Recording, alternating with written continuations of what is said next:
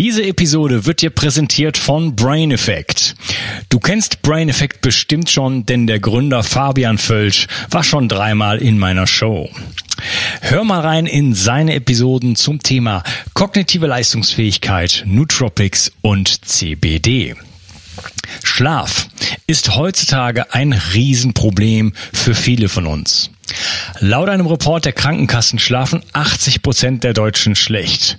Die Gründe dafür sind vielfältig und liegen im Bereich Stress, Ernährung, toxische Belastung, EMF, Lichtverschmutzung und vielem mehr. Gerade durch Letzteres leidet unsere Melatoninproduktion und dadurch unsere Schlafqualität sowie die Entgiftungsleistung unseres Gehirns in der Nacht.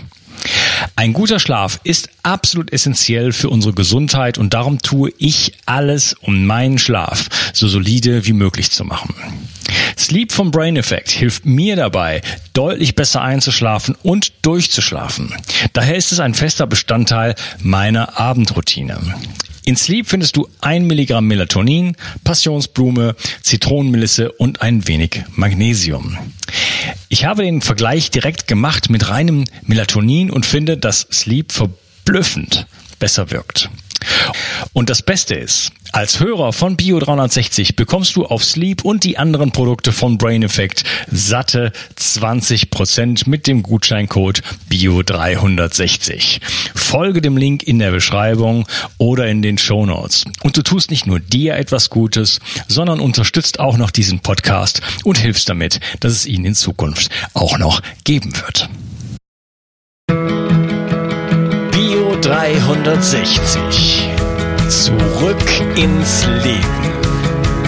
Komm mit mir auf eine Reise.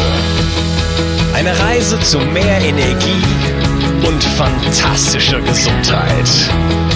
Ich möchte dir das Wissen und den Mut vermitteln, den ich gebraucht hätte, als ich ganz unten war. Dabei will ich dir helfen, wieder richtig in deine Energie zu kommen. Zurück ins Leben. Moderne Leuchtmittel sparen Energie und können teilweise mit dem Smartphone selbst von unterwegs geregelt werden. Aber sind diese Leuchtmittel auch biologisch kompatibel mit unserem Körper? Welche Gefahren hinter den modernen Leuchtmitteln stecken und was man dagegen tun kann, erfährst du in dieser Episode.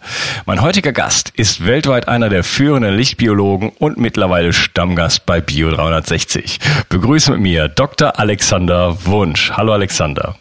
Hallo Unkas.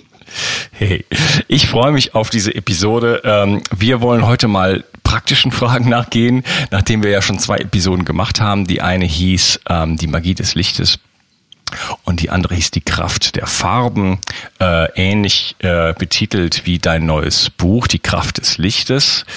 Ähm, ja, haben wir uns wirklich über Lichtqualitäten unterhalten. Was hat der Mensch wirklich damit zu tun? Das bringt uns jetzt in die äh, komfortable Lage, dass wir äh, ja vieles ab, abgearbeitet haben. Also wer ähm, diese Episode noch nicht gehört hat, bitte da reinhören wenn es euch interessiert. Äh, heute wollen wir uns wirklich äh, ja uns um die praktischen Aspekte kümmern. Wie sieht's mit ähm, äh, den Lichtquellen heutzutage wirklich aus? Äh, tun die uns gut? Und äh, was kann man da überhaupt äh, ja machen, dagegen machen, sag ich jetzt mal schon mal, um dem, dem Gespräch vorauszugreifen. Ähm, ja, vielleicht ähm, willst du ein paar Worte zu dir sagen am Anfang? Um, ähm, Ehrliche Antwort? ja. Nö.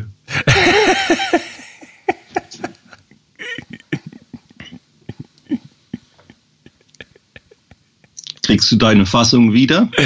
Äh, ja, krieg ich wieder. Gut, äh, das finde ich okay. Ich höre mal, ich lasse das drin. ähm, wir haben ja schon äh, viel von dir erfahren in meinem, äh, in meinem Podcast, in meinen anderen beiden Interviews. Und vielleicht steigen wir einfach direkt in das Thema ein. Ähm, und äh, lass mich mal mit der ersten Frage eigentlich anfangen. Wie sah denn eigentlich früher das Lichtspektrum von einer traditionellen Glühbirne aus? Das, wie soll ich das Spektrum beschreiben? Also ich kann es mal so sagen, es gibt in der Natur zwei mm, natürliche Spektralverteilungen. Das ist einmal die Spektralverteilung vom Sonnenlicht und das ist die Spektralverteilung vom Feuer. Und beide ähm, Lichtquellen gehen quasi von der Hitze aus. Das heißt, wir haben hier heiße Gegenstände, im einen Fall die Sonne, im anderen Fall zum Beispiel ein brennendes Stück Holz oder ein Docht in einer Kerze. Und die Hitze erzeugt elektromagnetische Strahlung. Das kann man sich so vorstellen, dass je heißer ein Gegenstand wird, umso stärker werden die Atome geschüttelt. Und je mehr man die Atome schüttelt, umso mehr werden die Elektronen angeregt und angeregte Elektronen gehen in äußere Orbits und springen wieder zurück und entlassen dabei Lichtquanten. Und dieser Vorgang des ähm, Atomschüttelns, also die Hitze, die Wärme, die presst sozusagen dann Lichtquanten, also Licht aus diesem heißen Gegenstand raus. Und dadurch, dass das ein ziemlich chaotischer Prozess ist, haben wir so eine Art Glockenkurve bezüglich der Wellenlängen beziehungsweise Frequenzen der Photonen, die daraus geschüttelt werden. Und ähm, man spricht dabei von der Schwarzkörperkurve. Ähm, das ist ein theoretischer Begriff aus der Physik. Man hat einen schwarzen Körper, den man immer weiter erhitzt und kann dann eine ganz bestimmte Spektralverteilung messen. Also Spektralverteilung, das wir würden hier zum Beispiel von den verschiedenen Farben des Lichts sprechen. Und während halt das Sonnenlicht ähm, von der Spektralverteilung her ein Gipfel um 550 Nanometer, das wäre im gelb-grün Bereich gelegen hat, ist es bei Feuer und bei der Glühlampe liegt dieser Gipfel im unsichtbaren Infrarot und zwar im Nahinfrarot so bei 1100, 1200 Nanometer. Und dadurch haben wir praktisch nur so einen kleinen Schenkel von dieser Glockenkurve, der im sichtbaren Bereich liegt. Und die Glühlampe wie auch Feuer zeichnet sich von der Spektralverteilung dadurch aus, dass wir eben sehr, sehr wenig ähm, Violett haben. Dann haben wir ein bisschen mehr Indigo, ein bisschen mehr Blau und die Kurve steigt quasi immer weiter an bis hin zum Rot. So wird man diese Spektralverteilung beschreiben. Es geht allerdings auch noch weiter ins Unsichtbare. Wir haben also ganz geringe UV-Anteile ebenfalls im Glühlampenspektrum drin. Die werden allerdings durch den, die Glashülle normalerweise ausgefiltert und wir haben erhebliche Anteile im Infrarot A und auch im Infrarot B. Deswegen spüren wir, wenn wir in die Nähe einer aktiven Glühlampe kommen, auch direkt eine Wärme. Ja, okay. Das heißt, ähm, viel Infrarotlicht, das ist die, das ist die Wärmestrahlung und dann eher eher äh, wärmere Töne sozusagen äh, begegnen uns da. Beim Sonnenlicht hast du gesagt, das ist, spielt sich eher so im gelb-roten Bereich ab, wenn ich mich richtig erinnere. Das verändert sich ja über den Tagesverlauf. Äh, wie, wie ändert sich auch das Lichtspektrum vom Sonnenlicht? Ähm, die Veränderung des Sonnenspektrums über den Tagesverlauf, die kann man natürlich nur theoretisch beschreiben, weil das jeden Tag anders ist und das hängt auch sehr stark davon ab, wo man sich jetzt befindet. Aber gehen wir mal von einem idealen Tag aus mit einem schönen Sonnenaufgang, dann fängt das Ganze an im Rot, was man ja auch deutlich erkennen kann. Und je höher die Sonne steigt, umso mehr verschiebt sich dann die Farbbalance über das Gelb hin zum Bläulichen, ähm, also zu der Farbe, zu der Himmelsfarbe. Und wenn die Sonne dann zum Abend hin wieder sinkt, dann geht das Ganze rückwärts, also vom Bläulichen mm, über das Gelbliche ins Orange-Rote, bevor die Sonne dann entsprechend untergeht. Das Ganze liegt daran, dass mm, die Atmosphäre wie ein Prisma wirkt und wir hier unten sozusagen das Prisma, ähm, wie wenn jemand das Prisma vor unseren Augen drehen würde, so dass wir halt die verschiedenen Spektralanteile dann bevorzugt wahrnehmen. Interessant ist übrigens, dass man Grün am Himmel nicht findet. Also die Himmelsfarbe, diese Farbtemperatur, die changiert je nach Tageszeit und je nach Sonnenwinkel zwischen Rot und Blau. Wobei man sagen kann, dass eben das Spektrum vom Sonnenaufgang und vom Sonnenuntergang sehr, sehr ähnlich ist dem Spektrum einer Glühlampe. Ja, und ähm, um da nicht, nicht müssen jetzt nicht ganz tief einsteigen, aber äh, wirken diese verschiedenen äh, Lichtspektren zum Beispiel auf die Hormone im Körper? Also was macht das mit mir, dass es morgens rotes Licht gibt und am Tag ein, ein, ein eher blaues Licht und dann am Abend wieder ein rotes Licht? Was hat sich denn die Natur dabei gedacht? Das sind Gegebenheiten auf diesem Planeten, die resultieren aus, äh, aus den astronomischen Fakten und äh, Situationen. Und die Natur, wenn ich das jetzt mal äh, im, im Sinne der Evolution betrachten will, der bleibt nichts anderes übrig, als sich an diese Gegebenheiten anzupassen.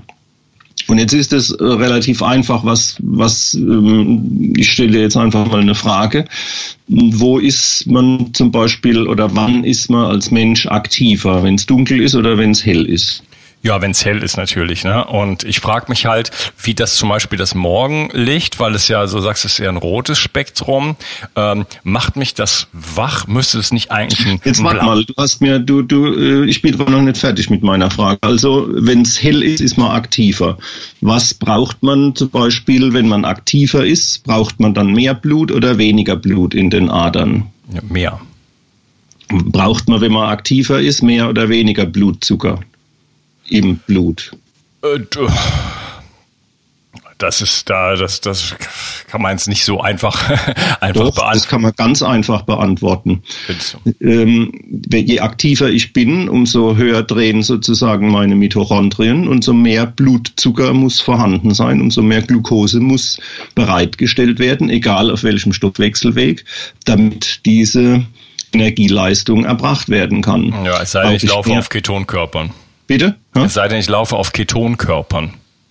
Die kommen rein auf Ketonkörpern alleine, äh, ist ein Mitochondrium nur schwer in der Lage. Also ganz ohne, ganz ohne Glucose geht's nicht. Hm. Ja. Okay, also höherer Blutzuckerspiegel bringt mich an den Start. Ähm, Genau, also diese ganzen Stoffwechselvorgänge, ähm, die erforderlich sind, um uns äh, fit für den Tag zu machen, die müssen in irgendeiner Form eingeschaltet werden. Und am Abend, wenn es dunkel wird, dann müssen genau diese Stoffwechselvorgänge, diese Stoffwechselwege auch wieder umgeschaltet werden in Richtung Regeneration, in Richtung Erholung. Und das ist im Prinzip die Rolle, die das Licht als Signalgeber spielt, ähm, die das Sonnenlicht, das natürliche Licht als Signalgeber übernimmt, dass es unseren gesamten Stoffwechsel, und zwar unser Vegetativum, also alles, was mit Sympathikus, Parasympathikus zusammenhängt, alles, was mit dem Hormon, äh, mit der Hormonlage zusammenhängt. Diese ganzen vegetativen Aspekte, die werden maßgeblich durch die Lichtumgebung gesteuert. Licht ist also äh, das eins der wichtigsten Signale, für das Vegetativum, um sich optimal an die Umgebungsbedingungen anzupassen.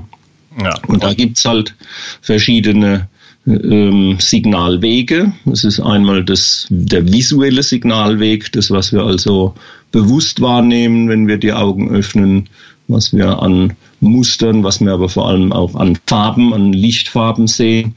Und da ist dann zusätzlich noch zu diesem visuellen Signalweg, ein Non-Visual Pathway, ein nicht visueller Signalweg existent mm, in Form von ganz bestimmten Empfängerzellen in der Ganglienzellschicht der Netzhaut. Und dieser nicht visuelle Signalweg, das hat man seit etwa 20 Jahren verstanden, der spricht vor allem auf die Blauanteile an. Okay. Und ja. das blaue Licht, also je höher der Blauanteil im Licht ist, und da spielt es jetzt keine Rolle, ob wir den Blauanteil bewusst erkennen. Ähm, es handelt sich ja da auch um den nicht visuellen Signalweg. Diese Blauanteile, die können eben durchaus auch in einem warm aussehenden Licht versteckt sein.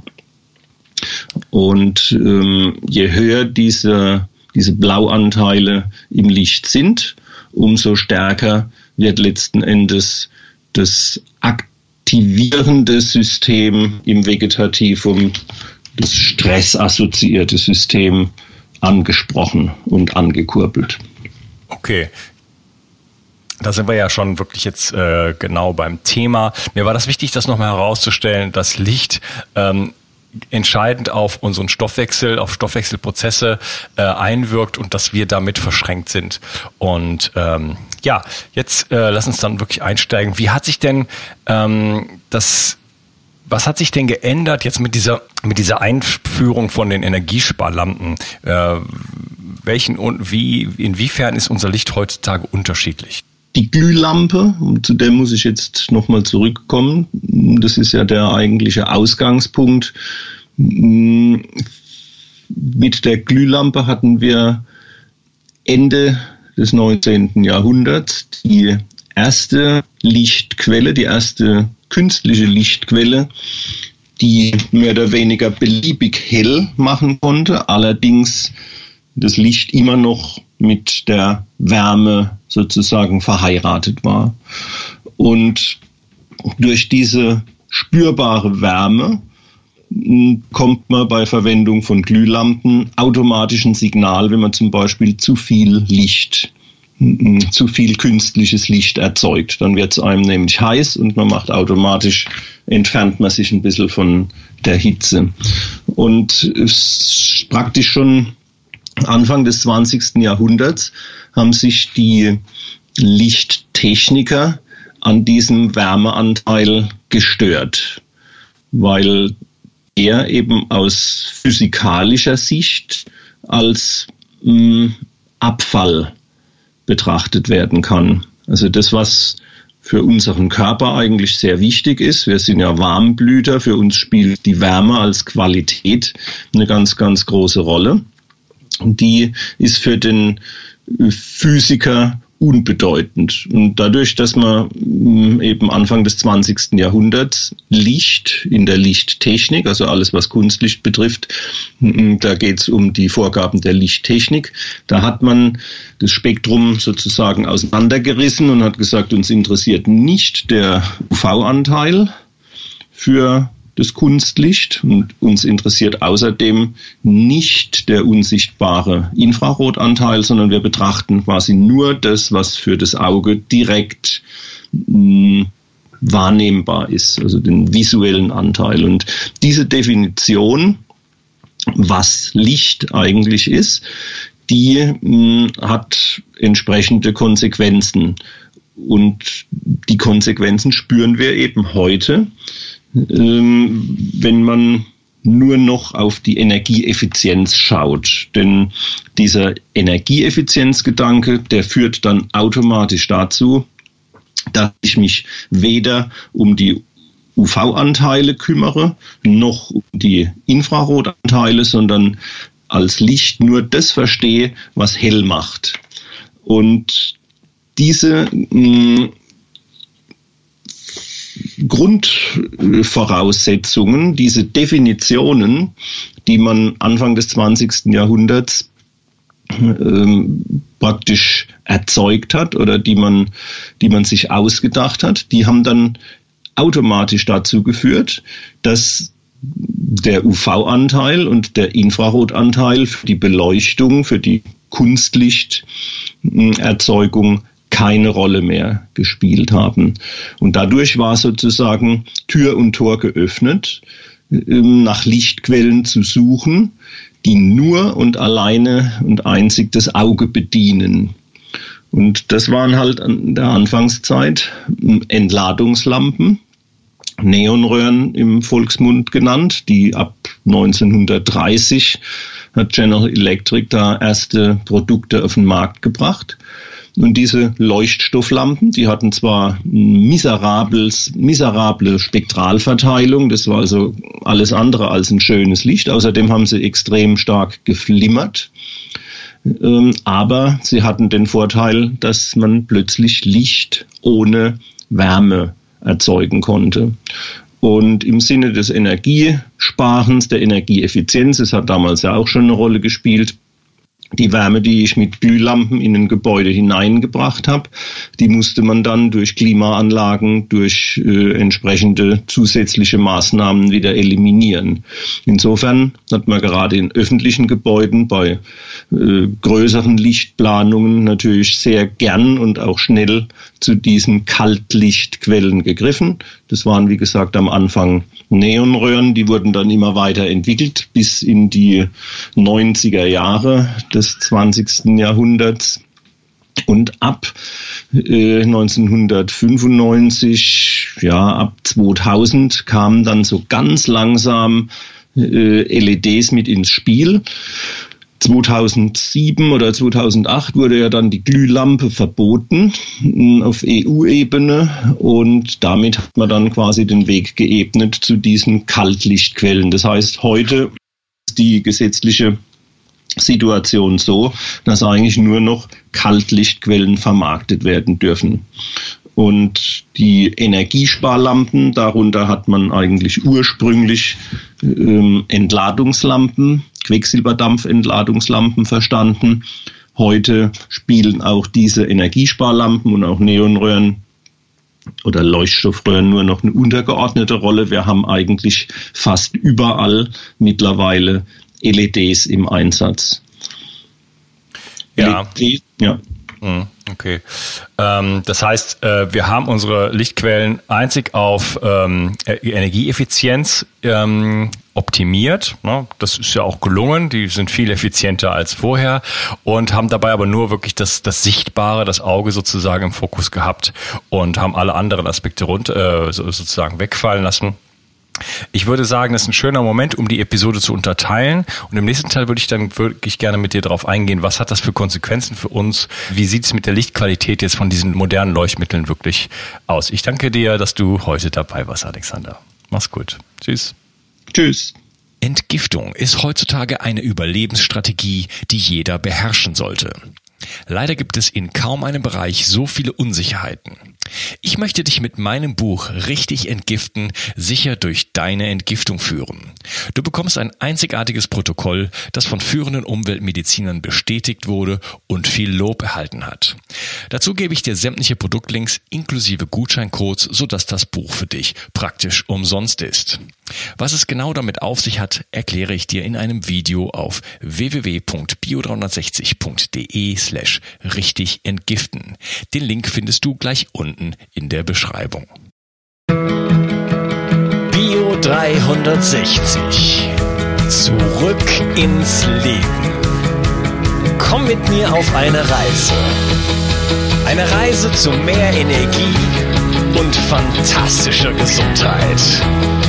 Ich möchte dir das Wissen und den Mut vermitteln, den ich gebraucht hätte, als ich ganz unten war. Dabei will ich dir helfen, wieder richtig in deine Energie zu kommen. Zurück ins Leben.